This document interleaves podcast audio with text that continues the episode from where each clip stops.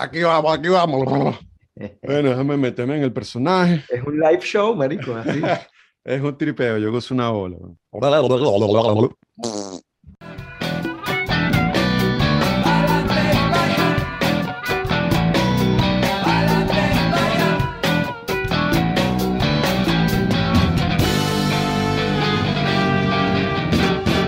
Ok, ok, ok, aquí estamos nuevamente en Palantes para allá. Esta vez tenemos al cantautor argentino-venezolano, quien se dio a conocer en la década de los 90 con su banda La Nave.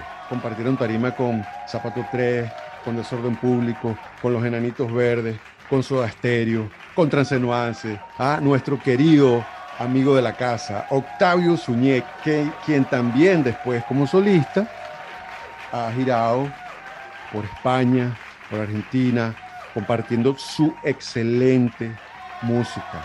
Ahora estamos aquí, lo tenemos aquí, en Palantes para allá, activista de la contracultura psicodélica, ecologista, hedonista, biodegradable. Medio palo, el gran Octavio Suñé. No joda, bienvenido, Octavio. Coño, sí. Gracias por esta invitación, Pano. Salud esa este vaina. increíble, salud, así es, así es, entrevistando a todos los latinoamericanos que desde una manera u otra han tenido que enfundar el arma de palantes para allá y pirar. Naciste en Argentina, te viniste a, te fuiste a Venezuela, tus padres te llevaron a Venezuela a los cinco años, más o menos. Sí. O sea que esto de la de emigrar ya es algo que viene de generaciones pasadas. Háblanos un poco de tu niñez, puede ser en Argentina o en Venezuela, cómo te, cómo te criaste, los colegios, esas, esas cosas que, que los primeros 12 años de tu vida te, te hacían tripear, tus sueños en ese momento.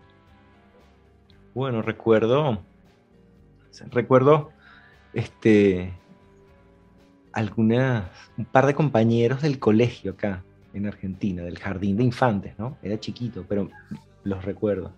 Especialmente Loli y Bauti, me parece que se llamaba el otro, un amigo también. Dos este, panas. Pero así, bueno, sí, mis panitas del colegio muy chiquitos, sí, de los cuatro años, ¿entendés? Los dos primeros añitos del colegio. Este, y después, bueno, llegamos a Venezuela con mis padres y allá empecé en la primaria en un colegio llamado Sinfonía, en la castellana. Wow, estaba enfocado a la música. Sí, era un colegio que estaba bastante enfocado a la música, un colegio pequeño, era, a mí me gustó, la verdad, lo pasé bien. ¿En qué zona de Caracas este, estaba?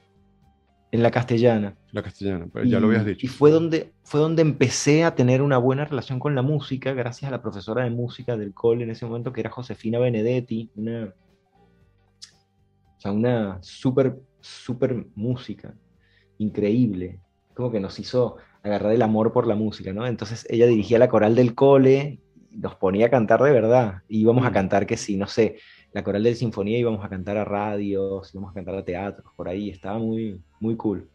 que esa fue ese fue el acercamiento hacia la música, ¿no? Es, eso y bueno, y mi viejo también, que siempre escuchaba mucha música en los viajes y en la casa todo el tiempo, y bueno, siempre andaba investigando sobre música porque era periodista, pues le gustaba mucho. ¿Y a qué edad dijiste, coño, quiero tocar? ¿Cuál fue tu primer instrumento? ¿El bajo, la guitarra? tuve contacto primero con la guitarra y con el piano, porque siempre en las casas hay una guitarra o un piano. Ahí vas como... Ah. Pero el primer instrumento que tuve mío fue un bajo. ¿Y a qué edad tú este recuerdas que, que, fue así que...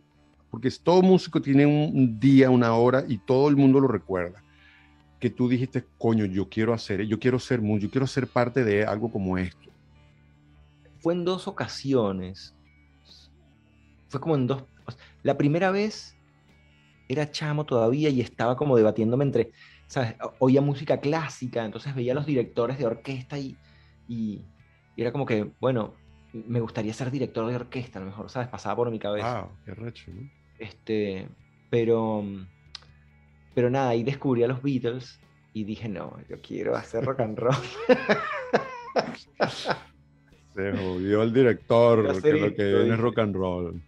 Y después me acuerdo de un show de Sentimiento Muerto y Charlie García en el Poliedro, que ahí fue el clic en el que dije, yo quiero hacer esto, así, pero pertenecer a esta movida.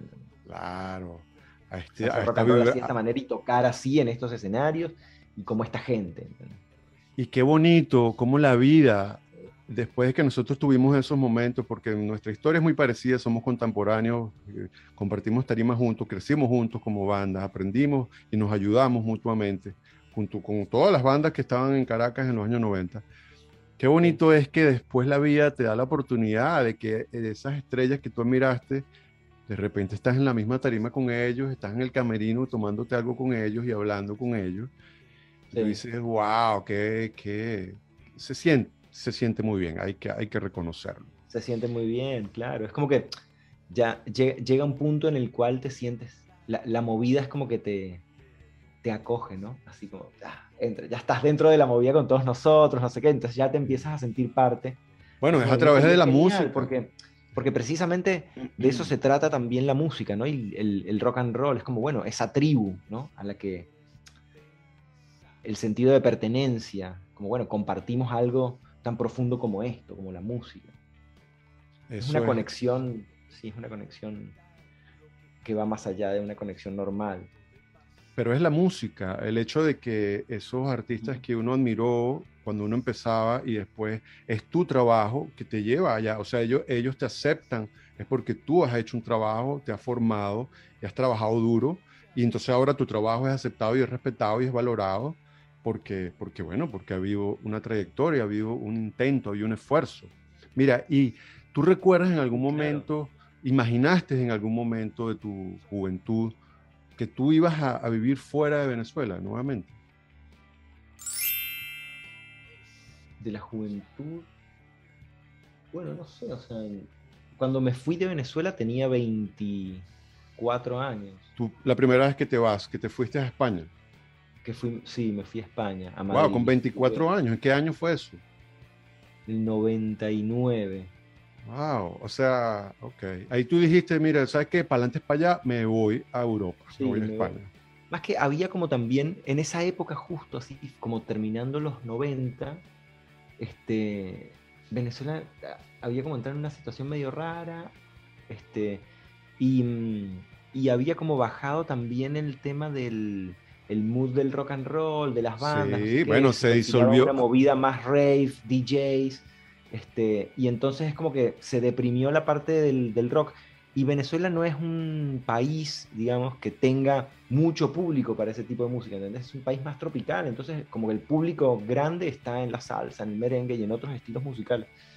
Este, y para nosotros en la, en la parte del rock, que, o sea, medio movimiento de rock estuviera más en el, en el, en el tema techno o dance, afectaba muchísimo porque se acababa el movimiento prácticamente. es como, digamos, es un movimiento muy elitesco, digamos, en Venezuela. No, no tiene mucha gente. Finales de los 90 eh, eh, hay, un, hay un gran cambio y se separan bandas importantes. Y, en ese momento es como que dijimos, bueno, vamos a probar suerte un poco también. A ver qué pasa afuera, experimentar. Es como la época para, para irse un poco también. Expandir. Claro. Porque lo que es conocer eh, otros lugares, como expandir la mente también, conocer otras culturas, ver realmente cómo se mueve la cosa, porque uno también, este, cuando es chamo y estás metido en, una burbuja, en tu lugar de confort, como que a veces no tienes idea de cómo se mueven las cosas afuera, ¿no? Y está bueno aprenderlas y experimentarlas. Te hace crecer mucho. Ese es justamente uno de los propósitos de este programa, educar, formar, inspirar a todos aquellos latinoamericanos que nunca han salido de su ciudad, nunca han salido de su país. Este, vale la pena, viajar enriquece y expande la conciencia, te hace una mejor persona, te fortalece, te fortalece emocionalmente, espiritualmente y te hace una persona más preparada, más culta, más amplia.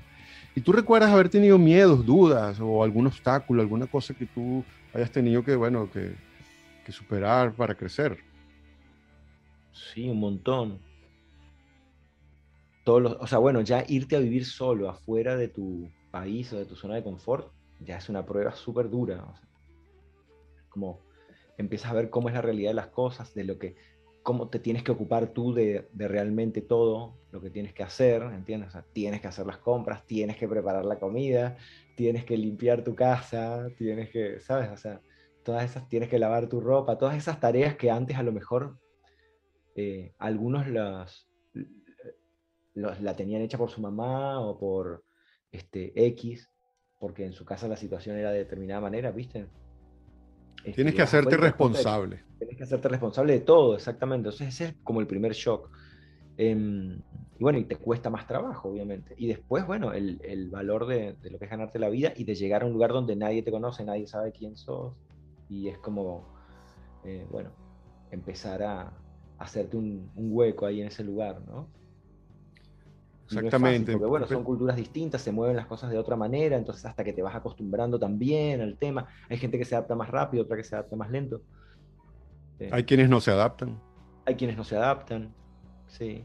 Yo siempre le digo a mis amigos como que, bueno, todas las decisiones son válidas, no es como que, no, ahora te fuiste, te tienes que quedar a juro, ¿no? No, no, no, no. te adaptas, bueno, puedes cambiar a otro lugar. Digamos, como que el, en la emigración yo creo que está bueno no ser rígido en eso, ¿no? No, en nada. En nada. Eh, un poquito de disciplina es importante, pero la extrema rigidez te lleva al exceso de tensión, estrés, enfermedad, etc. Y recuerdas, recuerdas los primeros logros, las primeras cosas que te empezaron a sentir bien y que donde empezaste a agarrar más confianza. Sí, este, recuerdo ponerle con, con la nave, empezamos a tocar, hicimos una inauguración de un show, hicimos la inauguración de Doors, un local que se llamaba Doors en Caracas. Y nada, habíamos hecho publicidad nosotros así con, con nuestros flyers, pegándolo por lugar, por Plaza Las Américas y por centros comerciales y tal, o sea que dejándolos como en colegios y cosas así, este, y universidades, ponele. Y me acuerdo que llegamos ese día al show de Dorsey y se reventó el lugar, o sea, se reventó la puerta, se rompió la puerta, o sea, fue un, esa fue una de las primeras satisfacciones, así como que, bueno, podemos hacer movida, ¿no? Nos damos cuenta de que podemos convocar gente y crear una movida. Pero ahora, como inmigrante, ya en Europa, en España, ¿qué recuerdas como primer logro o primeras satisfacciones cuando tú dices, bueno, sí se puede? Sí, en Europa, bueno, este, primero estudiar, digamos, hacer el, terminar el, el curso de cine, que fue lo que fui a hacer ahí también. Eso mm. es una de las primeras satisfacciones que tengo allá y poder hacer un par de cortometrajes, ¿viste? O sea, como que llegar a, los, a, terminar esa escuela, ¿no?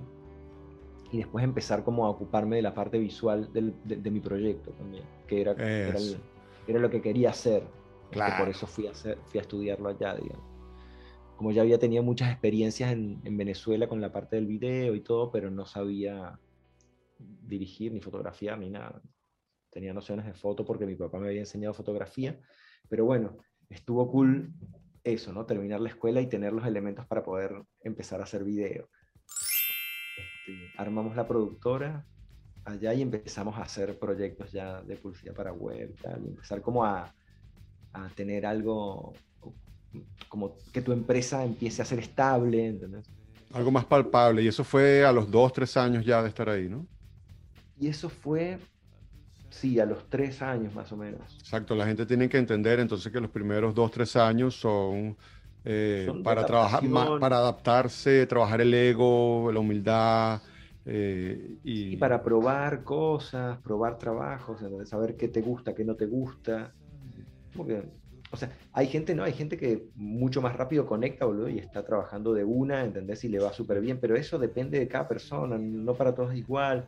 Como que hay, hay, muchas cosas, muchos factores que, que, juegan ahí también, ¿entendés? A veces la suerte, a veces está en el momento adecuado, en el lugar correcto, una conexión adecuada.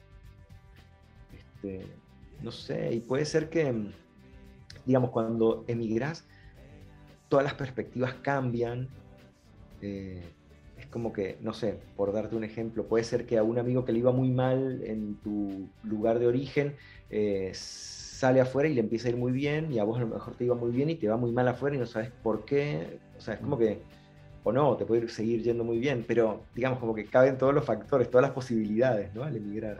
Ok, bueno, entonces es importante que quienes nos están viendo entiendan que hay momentos de frustración, hay momentos de depresión, hay momentos de turbulencia, pero de todos esos momentos, ¿hubo alguno que en particular te haya hecho realmente crecer y, fortalecerte y haya servido, lo hayas convertido en amor, lo hayas convertido en, una gran enseñanza?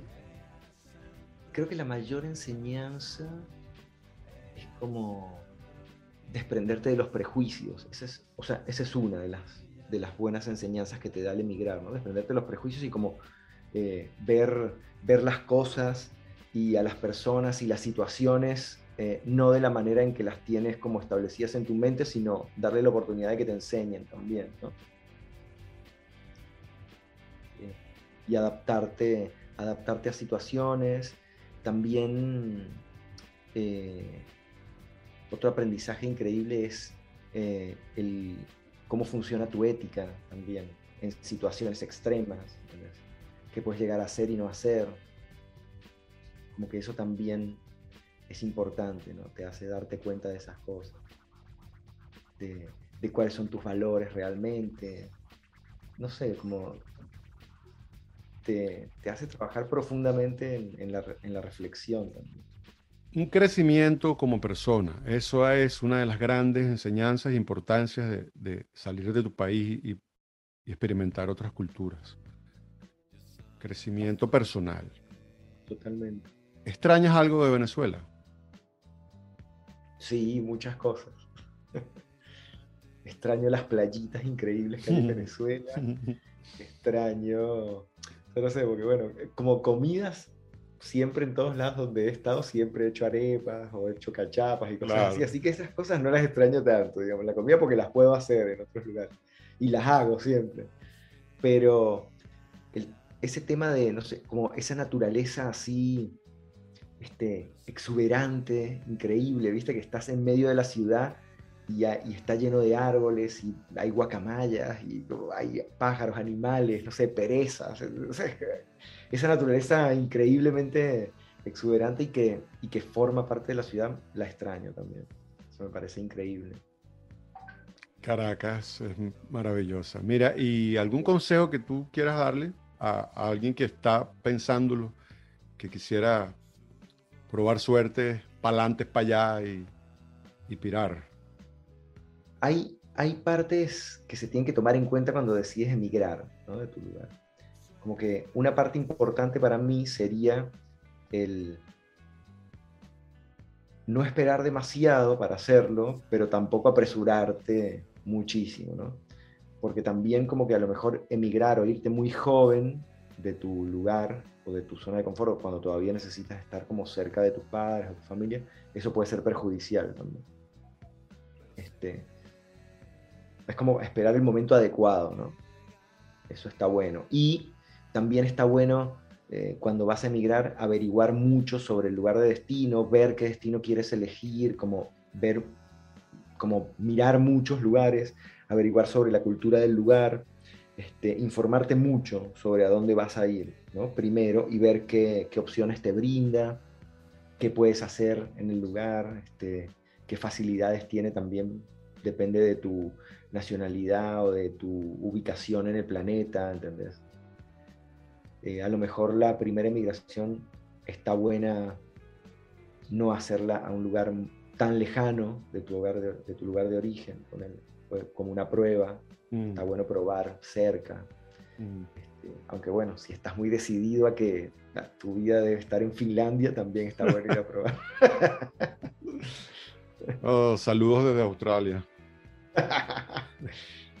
ese, ese, es un destino pendiente que tengo, ¿vale? Aquí estamos a la orden. En cuanto, pueda, bueno. Porque tengo, estás vos allá y también está una muy amiga en, en Melbourne, este, que, con la que tocaba batería en Madrid. Wow. Varios años de los que estuvimos en Madrid, eh, tocaba batería conmigo en la banda y tal. Una súper amiga. Mire, y después de 10 años en España, ¿por qué Argentina? Eh, bueno, porque después de los 10 años en España, volví a Venezuela una temporada, como que había arrancado una crisis económica muy heavy en ese momento en Madrid y mm, estaba costando estar allá, ¿sabes? Mm. Como que estaba costando mucho trabajo y tenía, ahí, o sea, acababan de nacer mis dos, mi, hija y mi hijo eh, de mi primer matrimonio, mm. entonces, y eran chiquitos y como que había crisis y estábamos medio solos, allá no teníamos mucha gente, más que nuestros amigos que estaban en ese momento. Em, y decidimos como que, bueno, volver a Venezuela una temporada. Y yo acababa de hacer el primer disco como solista y bueno, me lo llevé a Venezuela y lo lancé allá. Ese disco lo había grabado en Madrid.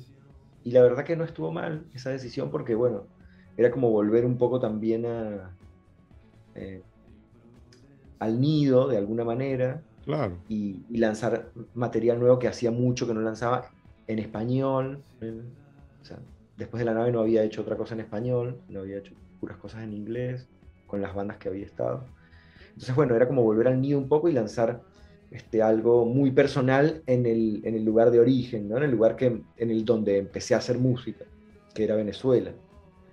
Este, y fue muy bonito, la verdad, porque me recibieron súper bien, ¿sabes? Y era como que había también una movida muy, muy cool en ese momento en Venezuela, estaban saliendo muchas bandas con mucha calidad, muy buenas.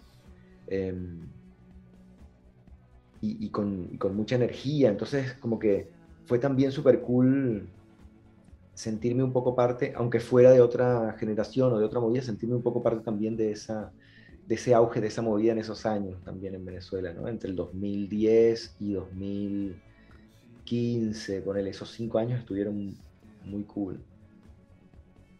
Bandas de chamos más jóvenes que sonaban muy bien y tal, y estaban generando una movida súper cool, y la verdad que... Nómbrame, nómbranos dos, tres, las cuatro más interesantes. En ese momento, ponele, estaban estaba Vinilo Versus, La Vida claro. de Soneros, eh, todos como, algunos con un poquito más de experiencia, otros menos, pero estaba como todo en ebullición, ¿no? Em, y siguen esas bandas hoy en día. Estaba como volviendo con Guajala, entonces había como todo un melange de cosas. Había, yo estaba sacando mi, mi, material solista, que era como de una generación más allá. Entonces había como varias generaciones mezcladas también en la movida, ¿no? Este, por ahí estaba Yatu también, que era de una generación mayor a nosotros. Entonces era una locura, porque como con la movida de los chicos más jóvenes se habían juntado algunos artistas de otras generaciones y se había generado algo muy, muy cool, la verdad. Arrechísimo. Pasó lo mismo que pasó en los, a finales de los 90, ¿no? Cuando nosotros estábamos gestando toda esa movida como que se disolvió un poco el movimiento y las bandas se fueron disgregando y dispersando y se fueron como a otros lugares y perdió un poco de, fuerza. Este, aunque bueno, siguen haciendo música todas las bandas, pero bueno, perdió la fuerza de estar como en el lugar de origen, ¿no? Como una movida exiliada, muy loco. Mm, mm. Sí, bandas que continúan activas, pero ahora ya expandieron también eh, fronteras. Octavio Suñé, lo tenemos hoy aquí de invitado, músico, productor, eh, no joda, intelectual, hombre, hombre de arte. Vamos a la sección de preguntas. chaval. Venga, tío. No joda, Yolé. Hablo esa vaina, no joda. Madrid es una ciudad muy linda, me parece. ¿Cómo no? Me gusta más Barcelona, pero sí, Madrid, alto respeto. Barcelona también es hermoso. Uf, cómo me la he tripeado. He estado varias veces. Madrid es como los Beatles y los Rolling Stones. eso, eso. Siempre hay uno que te gusta más. Gustar un poco más uno que otro, pero ambos son increíbles. Exacto, exacto, exacto, exacto. Mira, vamos con esta sección de preguntas. Un eslogan, una frase, un refrán, un mantra, algo que te acompaña. Una frase que te acompañe. Que me acompañe. Ah, sí, si la tienes, si no, pasamos a la próxima. No, no hay que rebuscarlo. ¿Sabes? El eslogan de aquí es para adelante, para allá. O sea, a mí, claro, a mí un eslogan que algo que siempre me acompaña, que me acuerdo, es como. Son, son partes de canciones, así. Listo. Como, no sé, algo que siempre recurre, es recurrente en mi cabeza es acabo de llegar, no soy un extraño, ¿sabes? Es como en un, en un lugar o a, donde vas, ponele. O no puedes ser feliz con tanta gente hablando a tu alrededor. Eh, con, con las distracciones, ¿no? Eh, o me gusta estar al lado del camino.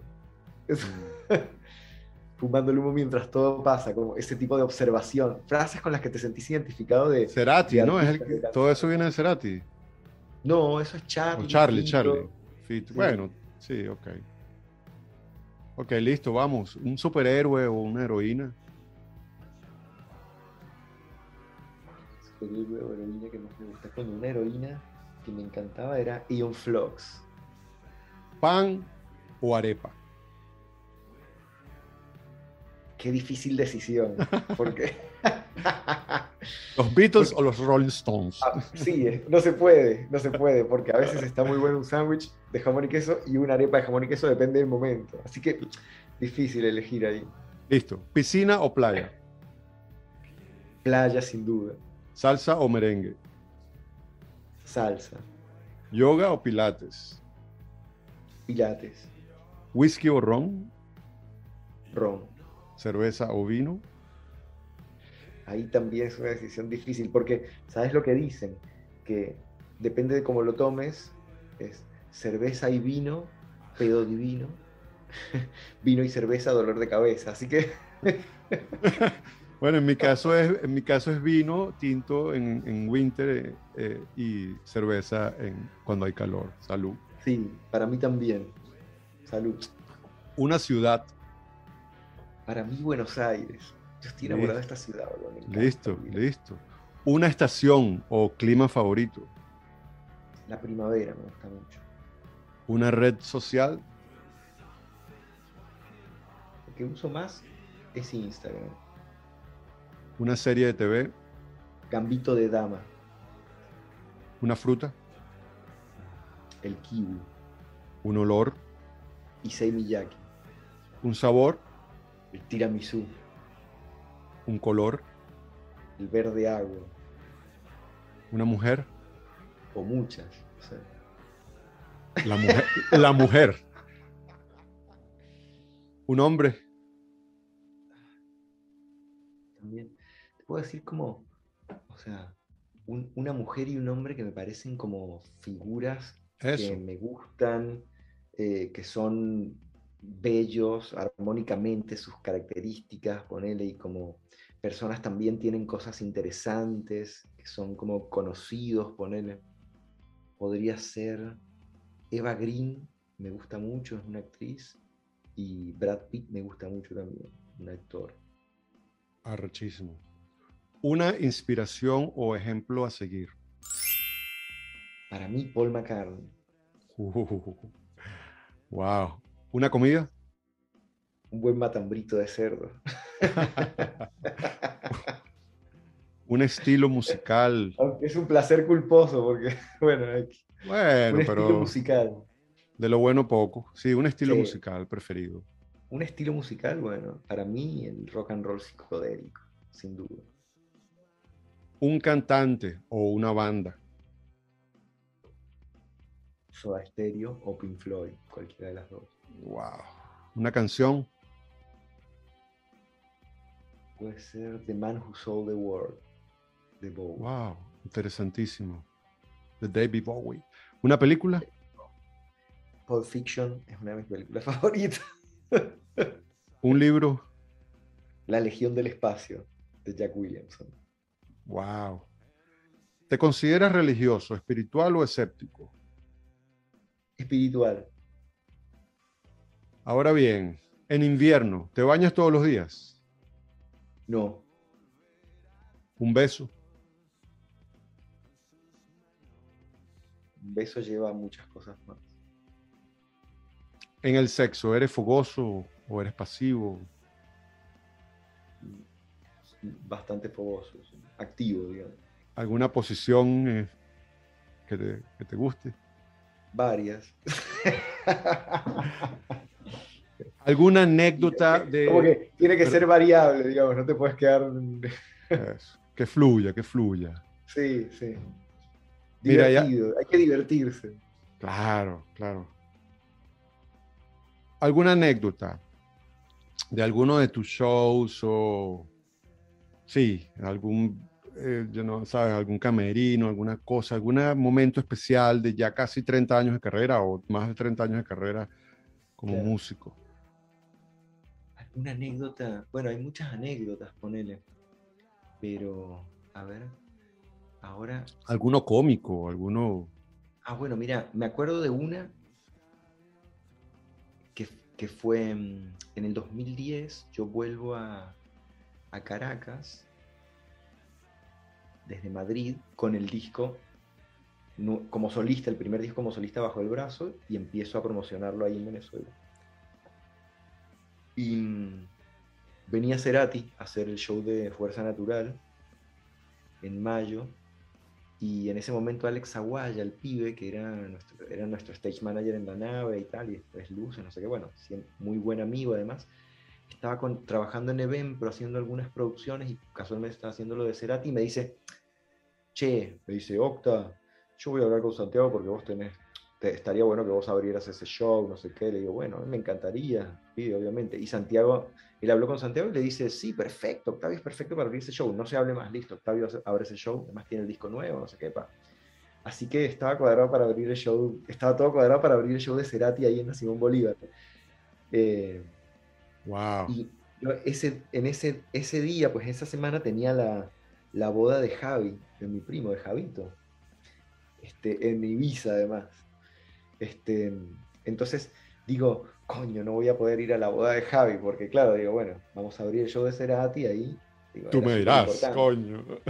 Entonces, bueno, hasta que un mes antes, o sea, estaba listo, todo perfecto, listo hablado, un mes antes me llama el pibe y me dice, che, me dice, de la técnica de Cerati pidieron que no hubiera banda telonera en Venezuela, no sé qué tal, ni artistas teloneros quieren tener el escenario como perfecto tal, pidieron que pusieran un DJ para que no se moviera nada y fuera del escenario encima. Bueno, le digo, bueno, ya fue entonces.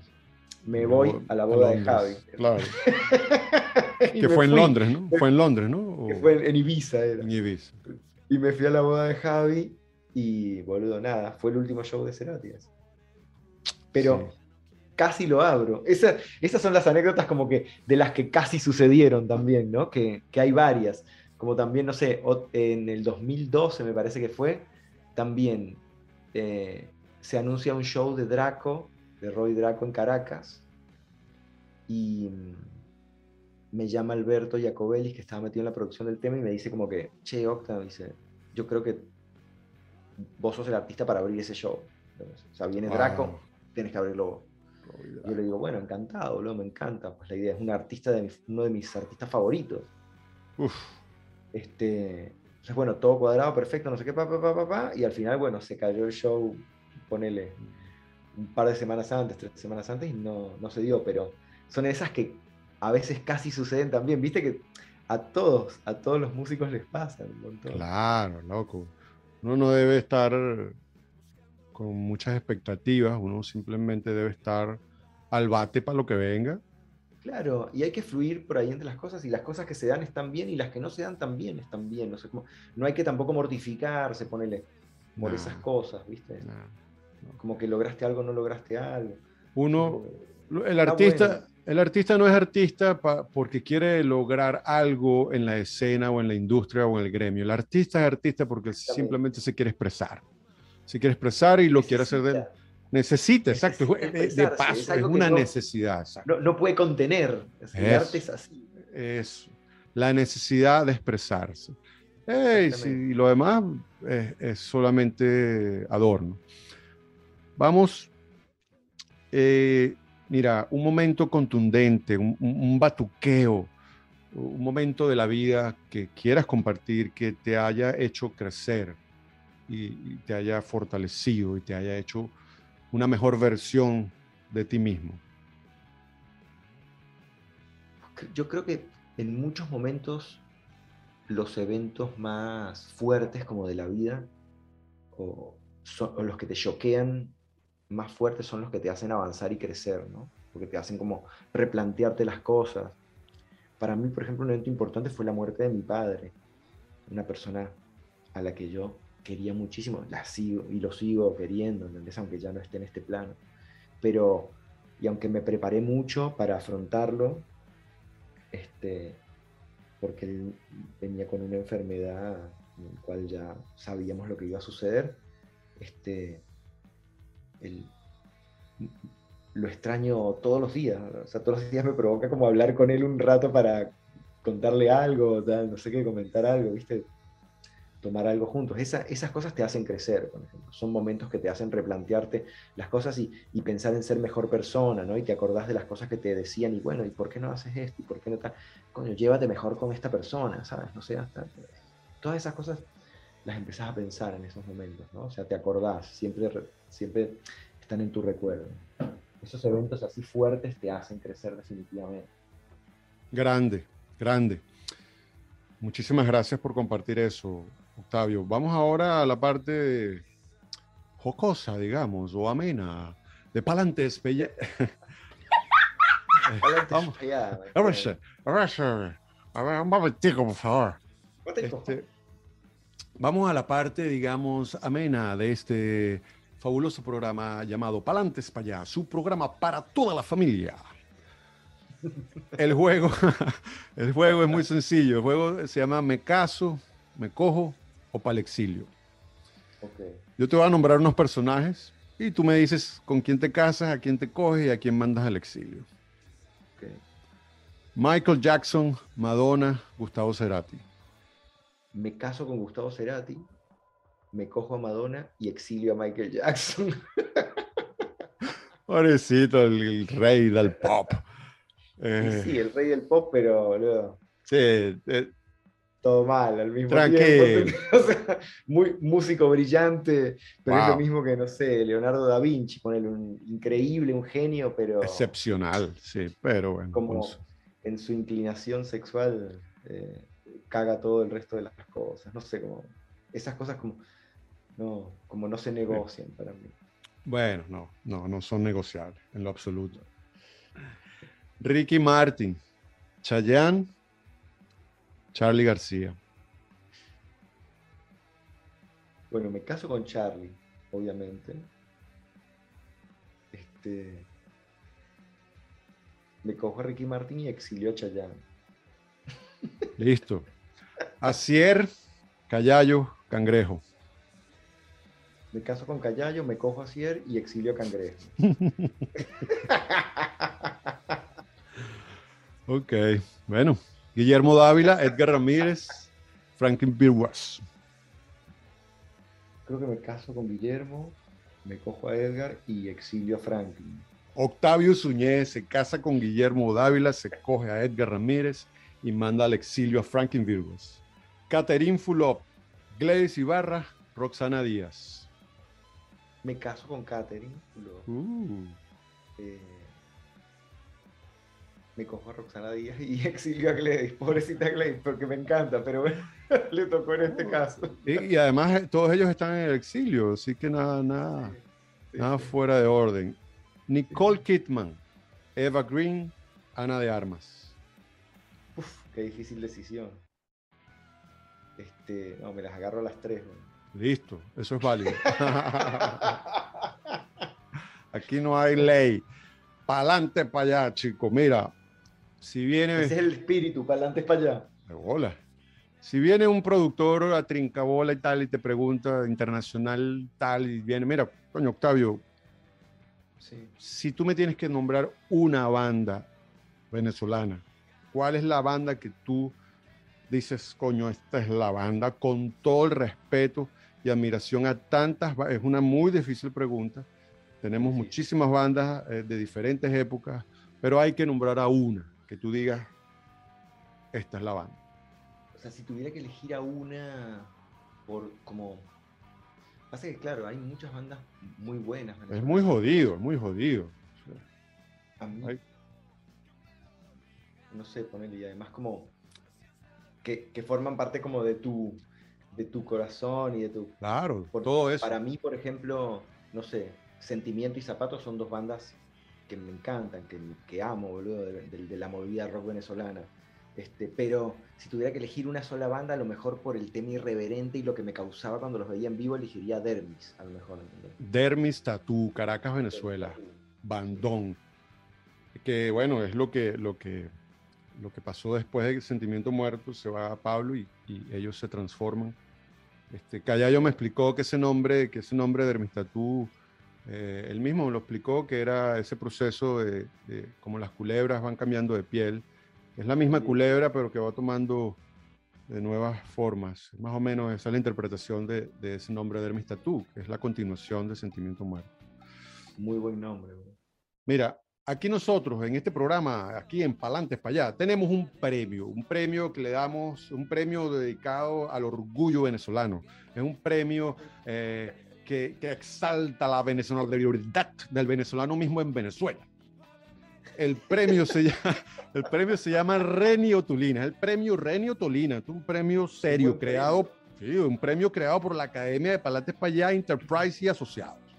No, y o sea, además el premio Renio Tolina, boludo, con un, el premio de, un, de uno de los mayores ¿Mm? pensadores, boludo. Ciudadano insigne. Sí, un tipo con una mentalidad totalmente progresista y adelantada a su época. Bueno, bueno.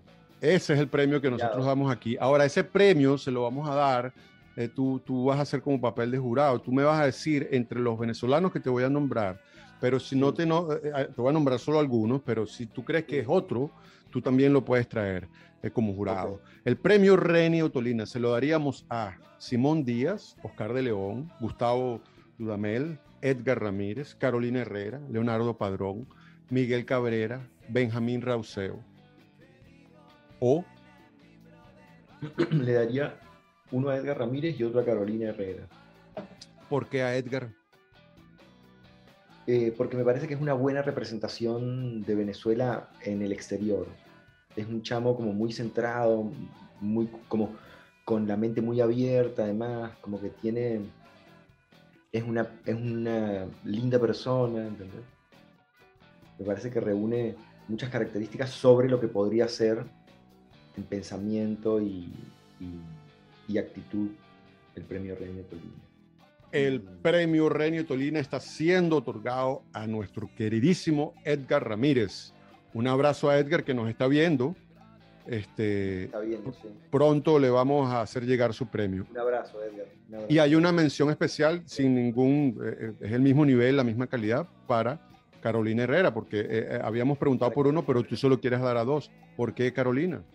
Carolina Herrera, porque me parece que debería tener un premio Renio Tolina también, porque por el gran trabajo que ha hecho en, eh, en, en, pro de la mujer venezolana también, o sea, cómo ha roto el esquema de la mujer este, trabajadora y que logra objetivos fuera de Venezuela también. Mucho éxito internacional, como una emprendedora muy admirable. Venezolanos queridísimos y admiradísimos que han conquistado el mundo y han puesto el nombre de Venezuela muy en alto de manera honrada y de manera digna eh, con su trabajo y con su talento. Muchísimas gracias, Octavio Suñé, por haber sido parte de Palantes para allá. Ha sido un honor y un momento muy grato haber compartido contigo, amigo de la casa, Octavio Suñé, músico, productor. Aquí, aquí están los links, ustedes los están viendo, de Octavio Suñé, toda su música, toda su carrera. Por favor, visiten y por favor, suscríbanse al canal y rieguen la voz, porque aquí estamos simplemente promoviendo y enalteciendo el talento no solo venezolano, sino latinoamericano, para que cada persona, cada latinoamericano que se quiera inspirar y se quiera educar, vaya y tome esa decisión de pa'lantes para allá y pueda viajar por el mundo. Octavio, muchísimas gracias. Gracias, Osi, por la invitación a tu programa. De verdad que un placer, para reunirnos y charlar y hablar de, de cosas que nos mueven, además a los dos un gusto estar acá. Y ya saben, bueno, pa'lantes para allá. Pa'lantes para allá.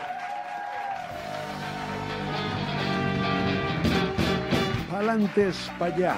Amenas y educativas entrevistas a importantes emprendedores latinoamericanos que emigraron con éxito a tierras lejanas. Palantes para allá, el programa más ameno y educativo para toda la familia latinoamericana.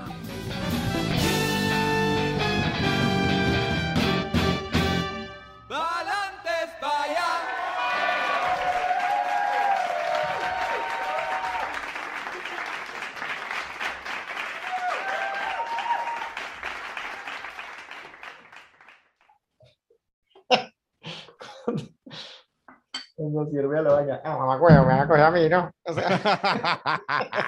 Erika, tus respuestas han sido muy parecidas a la mayoría de todos los músicos que, que he entrevistado. la madre. Menos mal que esta vaina no es en vivo, chico, que vaina tan buena, para adelante, para allá. me pusiste puros panas y cuando he tenido que tomar decisiones entre... Oye, mami, que Gustavo. no jodas. Medio palo. Gustavo Zúñiga.